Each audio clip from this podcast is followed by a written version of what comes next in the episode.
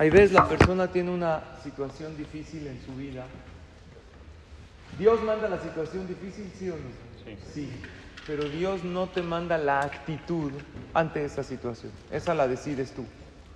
Puedes tú enfrentar esa difícil situación con fe, con esperanza, con tranquilidad, o puedes estar vuelto loco, estar nervioso, estar molesto.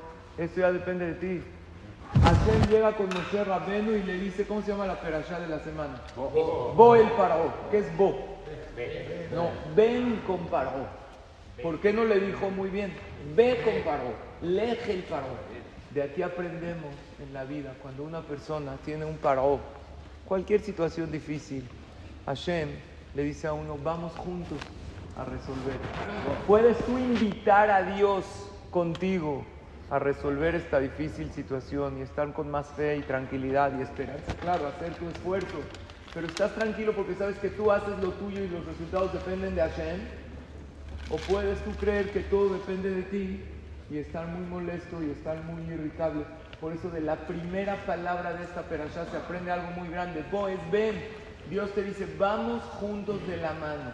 Y por ser que Moshe Rabbenu fue con mucha fe a hablar con Paró, ¿cómo acabó la perashá?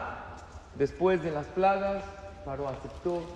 Lo que no iba a pasar nunca, Paró dijo, ni por nada los voy a dejar salir, un pueblo de esclavos, me trabajan gratis para toda la nación, no los voy a dejar salir. Y al final los dejó salir, salimos de Egipto y al final la perashá termina con la mitzvah del tefilín, de Corban Pesa, de cosas hermosas que hasta hoy en día tenemos. Todo por confiar en Hashem. Ojalá y que siempre vayamos de la mano de Hashem cada paso, Amén. paso de nuestra vida. Así tenemos éxito y mucha verajá. Shabbat shalom.